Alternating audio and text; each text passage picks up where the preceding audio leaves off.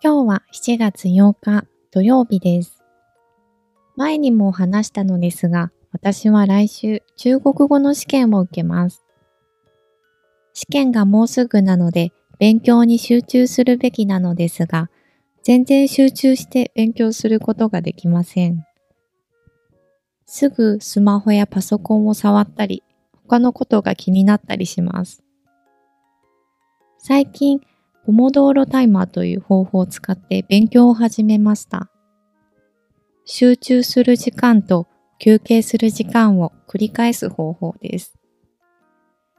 皆さんは集中したいとき、どんな方法を使っていますか？